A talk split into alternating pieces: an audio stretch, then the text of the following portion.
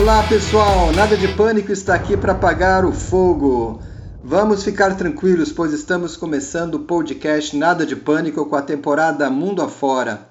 Nesta série, vamos trazer dicas e profissionais do exterior para que possam compartilhar sua experiência pelo mundo. Eu sou Ricardo Mandel, host do Nada de Pânico, e terei o prazer de conduzir esse podcast. O Nada de Pânico é produzido por um time formado por profissionais sêniores do mercado com o objetivo de compartilhar conhecimento e experiência de anos de carreira e mostrar que não existe limite de idade para aprender e ensinar. Teremos hoje a companhia dos seguintes amigos, membros do Nada de Pânico: Sérgio Azevedo, do Rio de Janeiro, Luiz Servati, de Indaiatuba e Silvana Machado, de Campinas. Hoje daremos a continuidade do papo com Ana Paula Santana e com Cid Rudes, que moram no México. Na semana passada, estávamos falando sobre a maldição de Montezuma e um tal de mole negro. Que será isso? Bem, vamos descobrir agora. Manda ver, Cid. Ah, eu acho que uma das coisas que a gente mais curte e que a gente tem que se adaptar é a comida, né? É, nós Chile. não estamos acostumados com o tipo de alimentação deles, não é? Então a gente tem que tomar muito cuidado. Existe uma, uma lenda aí da a, a, tal da maldição de Montezuma, né? Que é. todo estrangeiro que chega aqui tem que passar pela maldição de Montezuma. Eu passei pela minha. Eu me lembro uma vez que eu fui com a Ana num, num, restaurante, uns amigos, uh, eu comi um tal de mole negro que é um molho feito com vários tipos de chocolate e vários tipos de pimenta. Tá aí uma combinação que não dá certo, né? Eu fiquei duas semanas de molho e, e, é complicado. Então, sim, eu acho que a comida, ao mesmo tempo que é um encanto a gente conhecer sabores diferentes, né, que a gente não é habituado. As comidas daqui são completamente diferentes das comidas que a gente está acostumado. Então essa é uma parte muito legal. Eu acho que, que eu curti bastante e curto até hoje, né? Cada dia eu descubro uma comidinha diferente. É, foi muito só, legal. Deixa eu só incluir uma, uma colinha que me passaram aqui, depois eu conto quem foi. Vocês gostam mais de comer flautas, gorditas ou taco ao pastor? Ai, eu adoro flauta. Eu adoro o taco ao pastor. Eu não sei o que, que é, ela vem nada disso. Explica para nós aí. Ih, Cid, Cid, Cid, explica aí. O Cid é bom Vamos lá, a flauta, a flauta é um taco mais durinho. Ele é frito, frito, ele não é assado, é frito, então ele fica duro. Recheios mil, recheio de é, cerdo, Papas, porco, recheio é, é, de, batata. de, batata. enfim. É, gordita é uma coisa que a gente comeu outro dia, lembra? Foi, que a que gente amou. A gente amou. É uma tortilha de, de milho, né, um negócio assim grande, largo, que eles recheiam, fecham e põem na chapa. Então fica um negócio assim gordo, né? Mas muito gostoso. O que a gente comeu foi de queijo. E o taco pastor é o famoso da carne, não é? Você tem uma tortilha ou de farinha ou de milho e eles vão fatiando a carne junto com abacaxi. Por incrível que pareça, fica gostoso. Põe no meio dessa tortilha, fecha, você põe lá os seus molhos e aí aproveita. Ah, Mas ah, eu sou fã do taco pastor. É um ah, dos meus favoritos só, aqui. Só desvendando quem me passou essas perguntinhas, meu filho morou no México a trabalho uns seis, ah, oito meses, então. Eu, tá por eu, dentro eu, das comidas Eu pedi uma dica para ele, ele falou, pergunte sobre isso. Ah, legal. Pessoal, é, em relacionamento, é. você já tem amigos mexicanos? Vocês, como é que é o, a, o lado social aí? Ou vocês só, só é, se relacionam com os estrangeiros, brasileiros? Como é que é a vida social? A Ana é mais sociável nesse aspecto. Ah, né? sempre foi. Vai, Sempre foi. sempre foi. Ai, olha, Sérgio, eu, Vai, a Ana. gente, por exemplo, tem uma pessoa que ajuda a gente dentro de casa que é mexicana. Então, por exemplo, ela ajudou muito é, as crianças na, na aprender o idioma, né? Por exemplo, a minha filha aprendeu o espanhol falando e treinando com ela. Então, ela, ela corrigia, né? Então, isso ajuda muito a gente. Além disso, a gente tem, tem um grupo forte de brasileiros aqui, né, que vieram com a gente, mas a gente tem os amigos, né, mexicanos das, dos filhos na escola, que a é. gente tenta é, fazer esse relacionamento também. E agora aqui no México tem muito estrangeiro. Então, assim, tem muito colombiano, tem muita gente do Brasil, tem uma colônia de brasileiros muito forte, tanto que a gente tem grupos aqui, né, de, de, de chats, de desapego das ticas, tem brazucas em Polanco, então a gente tem vários grupos de brasileiros. O brasileiro aqui é um número considerável, né? E aí isso acaba também te dificultando se relacionar no dia a dia com o mexicano. A gente tem amigos, mas eu acho que a grande maioria são os brasileiros e estrangeiros, porque tem muita gente da Costa Rica aqui também, né? Que a tem gente acaba se relacionando muito tem argentino. Muito venezuelano, peruano, tem muita gente de outros é. lugares aqui também. Uhum. E a e língua? Eu, eu, a língua com vocês dentro do trabalho é o inglês ou é o espanhol? É o espanhol. espanhol. Ele, é. o, o, o, mexicano não gosta muito de falar inglês. Eles têm até uma fluentes? certa resistência. Ai, não. Não, a gente fala portunhol, né, Cid? É, eu acho que a gente fala portunhol. Fala claro. portunhol. A gente tem muitos erros. A gente vem melhorando com o tempo, né, Ana? Mas, é. mas aquela fluência que a gente esperava, não. Não, a não. gente tem amigos que sim, né? Que você quase não consegue dizer que a pessoa é estrangeira, mas na hora que a gente abre a boca, a primeira pergunta que vem é de onde vocês são. Né? Não há é. como a gente. É, não há como. E, e eu acho que para a gente, olha que interessante, eu acho que é mais complicado do que uma outra língua, porque o espanhol é bastante similar ao português uhum. em algumas coisas, não é? Então, uhum. quando você tem alguma dúvida do que falar, você acaba jogando aquela palavra, você, você acaba pescando aquela palavra do português, entendeu? E algumas vezes sai uma coisa completamente errada, entendeu? Então é mais complicado, né? Eu acho que um dos grandes desafios que eu tive aqui foi a língua, não é? Porque quando eu cheguei, eu falava inglês com o cliente. E uhum. aí, com o passar do tempo, existia a expectativa de que a gente tinha que começar a falar espanhol, não é? Inclusive uhum. apresentação, reunião com o cliente, Nossa. tinha que ser em espanhol. Então foi foi uma das partes mais, eu diria que foi a parte mais complicada para mim. E aí você vê os seus filhos de 6, 7, 8 anos que parecem que nasceram aqui em Guadalajara, né? Porque os bichinhos falam perfeitamente bem e a gente tem aquela uhum. dificuldade, né? Então, Ainda falando, falando sobre. Oi, fala, Sevete. Desculpe, Mando. Ainda falando sobre a proximidade, sobre a, os países, a proximidade com os Estados Unidos, é fronteiriço, né? É, ela traz alguma vantagem ou desvantagem? E, e, só emendando nessa, nessa pergunta, é um sonho do mexicano de classe média migrar para trabalhar nos Estados Unidos? Deixa eu dizer. Posso começar, Ana? Pode, pode começar.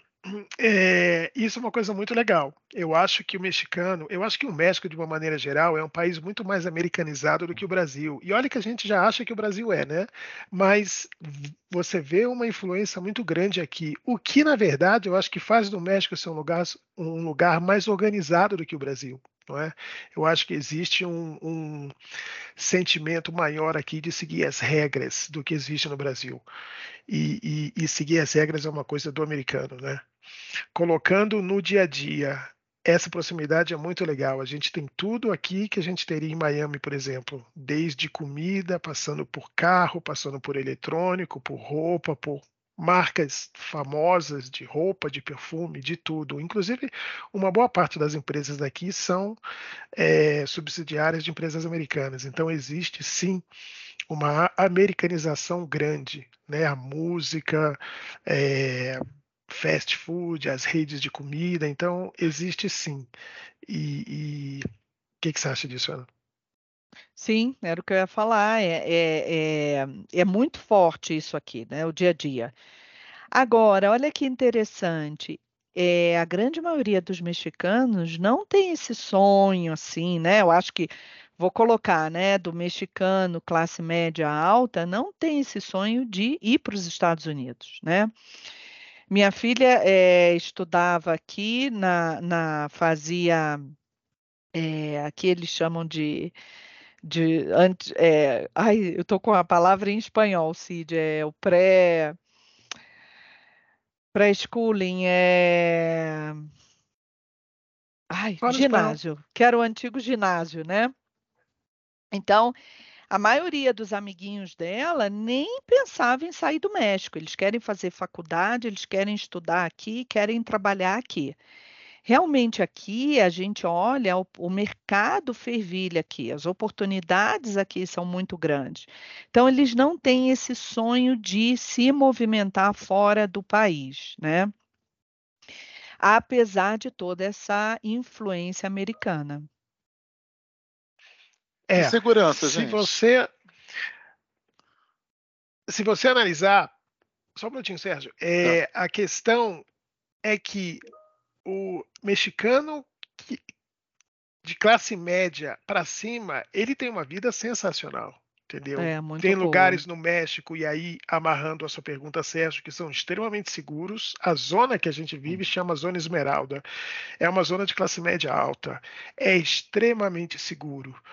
É, Ao ponto que o, o, o jornal local anuncia que um cachorro foi atropelado. Entendeu? O jornal local no Brasil anuncia assassinato, anuncia crime. Então, é uma.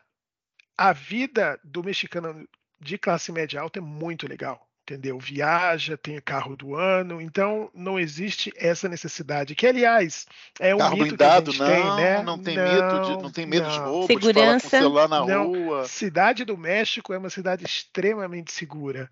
A gente sai andando pelas ruas à noite, claro que, como todo lugar do mundo, a gente tem que saber onde vai, não é? Mas eu diria que a violência aqui, já entrando na tua resposta, Sérgio, é muito localizada, não é? Existe um problema muito sério com a questão dos cartéis, mas isso fica em outras regiões do México, não é? Realmente quem é afetado por isso é quem se envolve com isso. Então, de uma maneira geral, e, e, eu acho que a Ana comparte essa opinião comigo, a gente tem uma sensação de segurança muito maior aqui do que no Brasil. Pelo menos eu tenho. Né? Sim, é.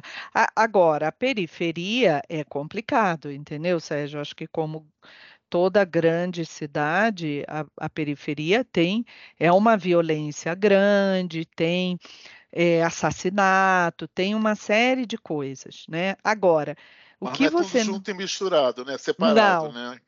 Tem Diferente uma do Rio de Janeiro, que é tudo separação. junto e misturado. tudo né? junto, Exatamente. exatamente. Ah, Agora, olha que interessante, Sérgio. Aqui você tem também uma questão assim, por exemplo, lá no, no Brasil, o traficante está no morro, mas o, o dono do cartel, as pessoas que participam, são pessoas que estão, de repente, no dia a dia com você, que o filho estuda Seu na escola com vizinho, seus filhos. Exatamente. Seu vizinho. E isso acontece aqui também, né? Tanto É. que quando eu vim para cá, eu falava para o meu filho, não pergunta o que, que o pai do- dos amiguinhos fazem, porque É. a gente nunca sabe, né?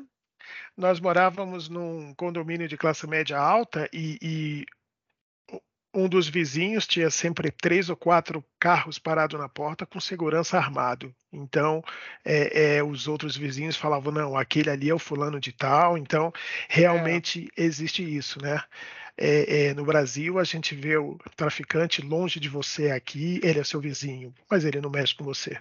Então, É. eu me sinto muito mais seguro aqui do que eu me sentia no Brasil.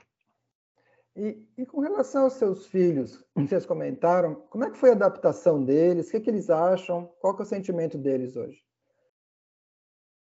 Você Vou começar essa? Ana. Meus Tá. filhos adoraram, né? Adoraram o México, fizeram muitos amigos, né? Existe essa essa similaridade de culturas, então eles tinham muitos assuntos em comum, futebol, comida, o joguinho lá no, no PlayStation. Então, é, os pais dos, dos amiguinhos também são muito legais, né? Existe aquela curiosidade, e aí, como é que é? Como é que você está no México? Você está curtindo? Então, eles buscam uma aproximação muito grande de nós, né? E, e os filhos dormiam na casa dos amiguinhos, os amiguinhos dormiam na nossa, então eles tiveram uma integração 100%, inclusive o próprio desempenho na escola foi legal também, né? A gente achou que É. que, que no começo eles iam sentir dificuldade, afinal eles iam ser educados numa língua diferente, né? Mas foi perfeito, sem nenhum problema, eles gostaram muito daqui.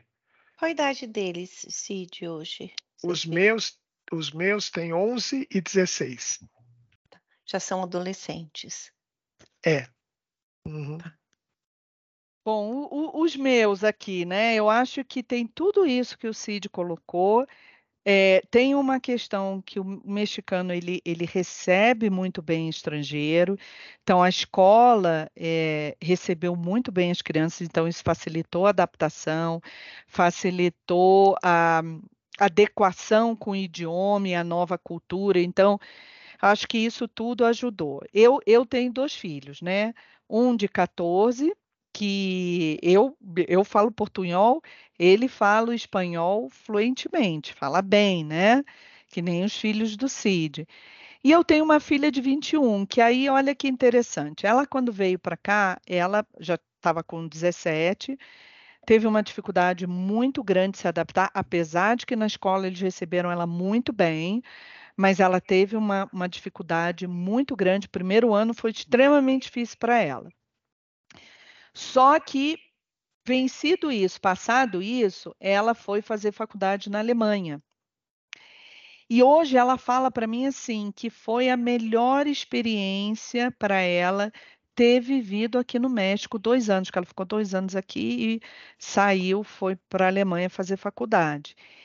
E ela fala por vários aspectos, né? Pelo desafio do novo idioma, onde ela conseguiu vencer isso, que foi muito difícil para ela. A questão de que, por ela ter vivenciado uma nova cultura, ela se abriu para outras culturas. Então, tipo, abriu fronteiras mesmo, e aí fez ela querer né, estudar em um outro local. E hoje ela fala que hum, ter vivido aqui no México é, e ter vivenciado a cultura facilitou muito a adaptação nela na, na Alemanha, que tem uma comunidade é, é, latino né, muito forte, muito grande. Então, acho que é isso, a experiência foi muito válida. E, e eles pensam em voltar para o Brasil? Ou não mais? Minha filha não pensa. Ela, é. ela, ela diz que é isso, né? Abriu fronteiras. O meu filho, ele fala assim, olha, é o Brasil, né, é, é, é, o país de coração. Então ele fala que se ele pudesse, ele voltaria para o Brasil, mas entende que é uma oportunidade que ele tem que aproveitar, né? Então, racionalmente, ele está aqui, mas com o coração no Brasil. E, e vocês? Ah, essa é a pergunta, né? Do milhão. É, é, vou começar essa, né? Eu, eu gosto muito do Brasil, eu sou fã do Brasil. Né? Eu morei fora, morei 10 anos nos Estados Unidos e não teve um dia que eu não, não passasse pensando em voltar para o Brasil. É, mas a gente tem que pesar as coisas, né? Eu acho que profissionalmente falando, o México hoje me dá oportunidade muito maior, tanto de ficar aqui quanto ir para outro lugar. Né? O México tem empresas muito grandes, até pela Kindle mesmo, né? A gente tem contratos bons, contratos grandes, né? E, e eu vislumbro a possibilidade de ir para. É, o Brasil hoje não é a minha primeira opção. Mas tem a questão dos filhos, né? Tem a questão da família, então é sempre complicado. Né? Eu acho que a saída é muito boa e, e, e a volta é sempre complicado. Né? É, o que, que você acha? É, eu acho que ainda tem uma estrada aqui para gente, né? É, não, não, não, não penso em, num curto espaço de tempo, voltar para o Brasil. Lógico que é isso, né? É o nosso país de coração, tem a família, tem os amigos. É, é diferente você conviver é, com pessoas em que é, conhecem a tua cultura, você fala de uma forma em que as pessoas te compreendem facilmente. Então, isso tudo faz falta, é, é, mas, como o Cid falou, profissionalmente aqui para a gente ainda está valendo, né? E como vocês então, a, a aposentadoria vai voltar? Quando vocês terminarem de trabalhar, vocês pensam em voltar? Ah, sim. Aqui, é assim, a gente não pensa em ficar aqui a vida toda, né? Uhum. A gente sim pensa em, em, em voltar e, e, e, ter a velhice onde a gente nasceu, né?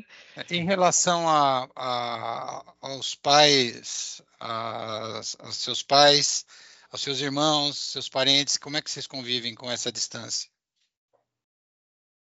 Ai, é complicado. Eu, por exemplo, estou numa etapa onde eu estou com algumas questões de saúde na família, então você estar longe é, é muito difícil, né?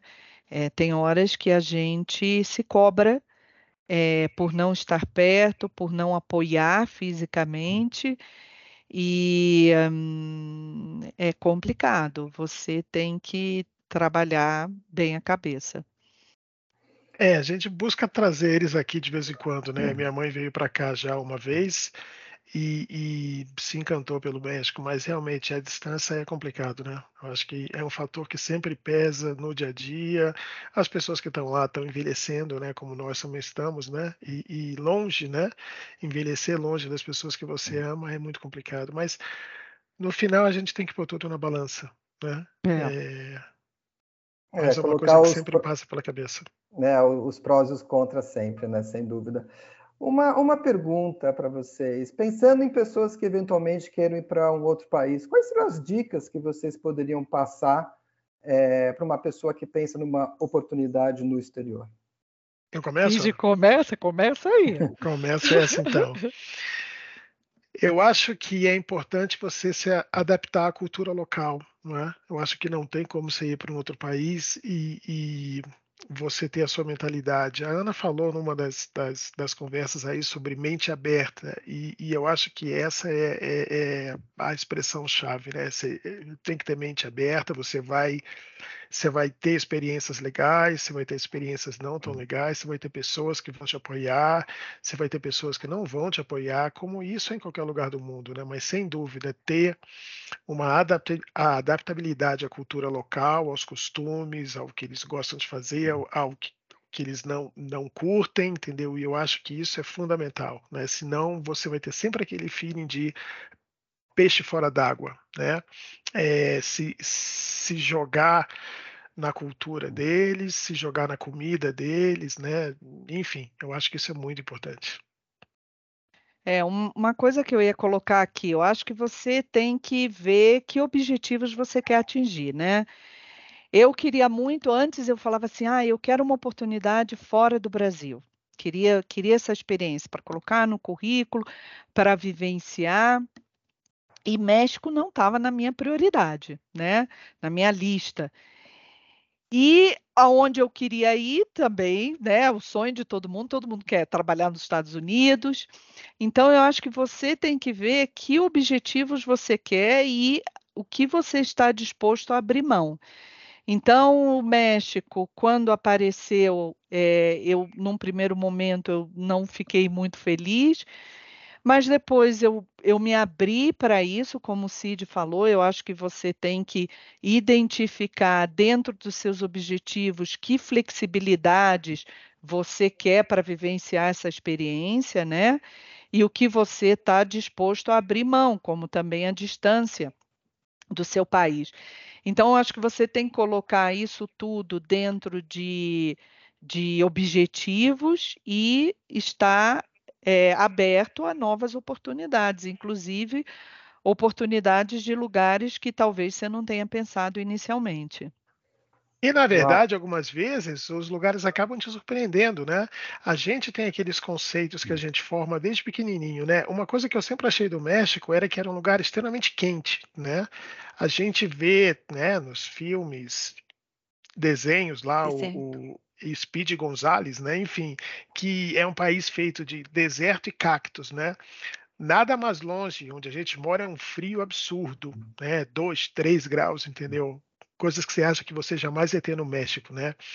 Cidade do México, eu comparo com Nova York. É uma loucura de cidade, é um lugar espetacular, é o lugar da América Latina que mais museus tem, cinema, cultura. Então, se a gente estiver aberto, a gente acaba se surpreendendo com o local. A comida daqui é um espetáculo, entendeu? As culturas, eles têm é, cidadezinhas aqui que são chamadas de pueblos mágicos, que são cidades onde o governo investe uma nota para fazer daquele lugar um local turístico.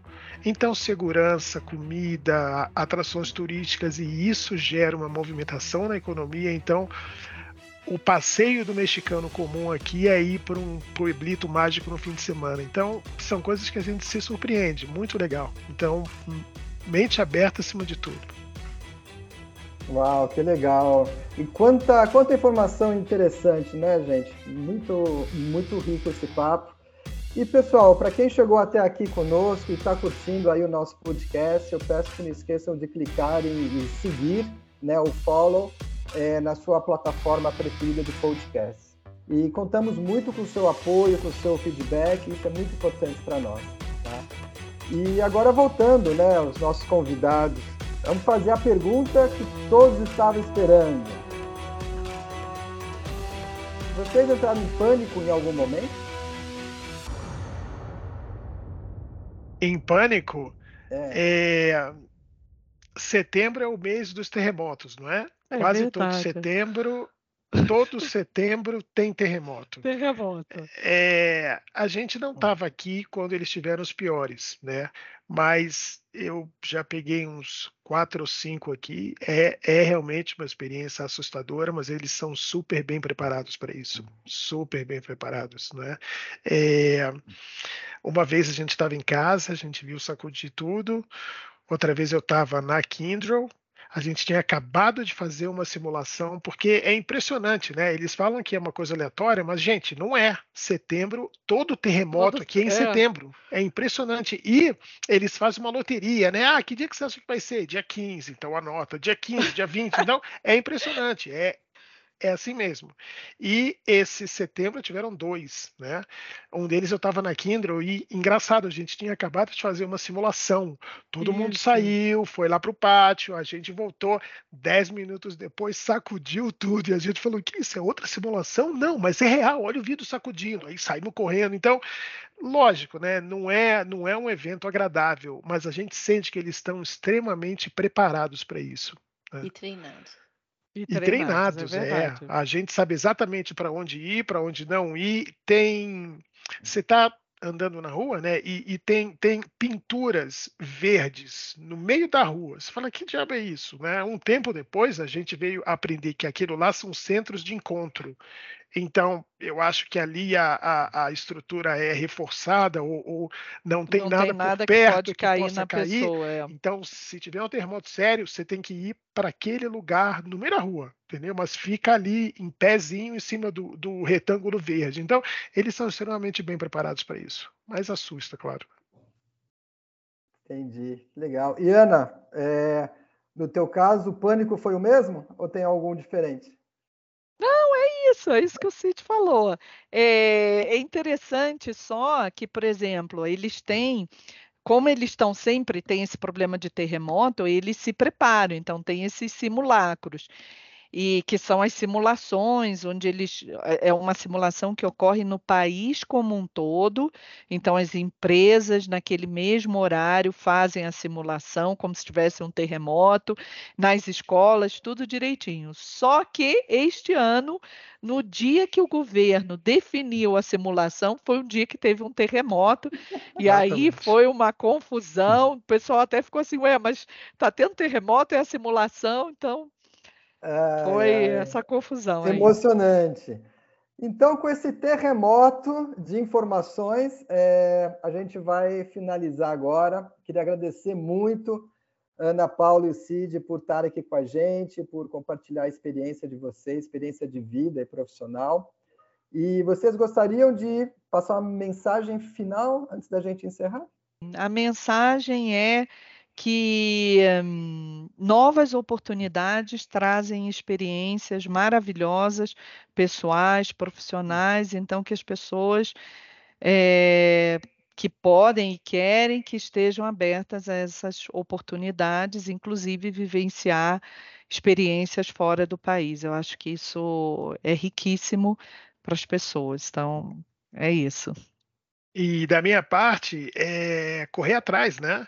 É, tanto eu quanto a Ana manifestamos o nosso desejo né, de ir para fora de, de vir para fora várias vezes, né? Então, é, a Ana, que é uma pessoa cósmica, ela acredita mais nisso, mas que manifestações atraem o universo, universo escuta, enfim, é. algo assim. E, e, e, aí as coisas acabam acontecendo. É, agradecer vocês pela oportunidade, me coloco à disposição aí de quem quer que seja, se tiver alguma dúvida ou, ou quiser algum conselho, enfim, estou à disposição aí dos nossos ouvintes. Ah, que legal. Vocês só esqueceram de falar que esse assignment fez com que vocês se casassem, né? Então isso gerou esse, esse resultado aí também dessa, dessa é mudança. É verdade. Né? É Parabéns. Essa é uma coisa interessante. Isso, é. Então, a questão dos pois é. No final, a gente no final acabou essa, se conhecendo. No final, essa é a cereja do bolo. a é. gente acabou se conhecendo aqui, é, é verdade. Ah, que legal. Muito bom, gente. Então, muito obrigado novamente. Queria agradecer também a participação do, dos membros do L3 Team, do Sérgio Azevedo do Rio, do Luiz Servati de Indaiatuba e da Silvana Machado de Campinas. E aqui terminamos o nosso episódio hoje do Nada de Pânico. E claro, se você está gostando, curte lá na sua plataforma de podcast para seguir a gente. E, se possível, manda feedback, manda seus comentários. Isso para a gente é realmente muito importante. E também é, fique à vontade de seguir a nossa página no LinkedIn, L3 Forum Lifelong Learning, e além do nosso Instagram, L3 Team Brasil. Então, foi um grande prazer estar com vocês. Grande abraço, sucesso a todos e até o próximo podcast. Obrigado, gente. Obrigada. Valeu.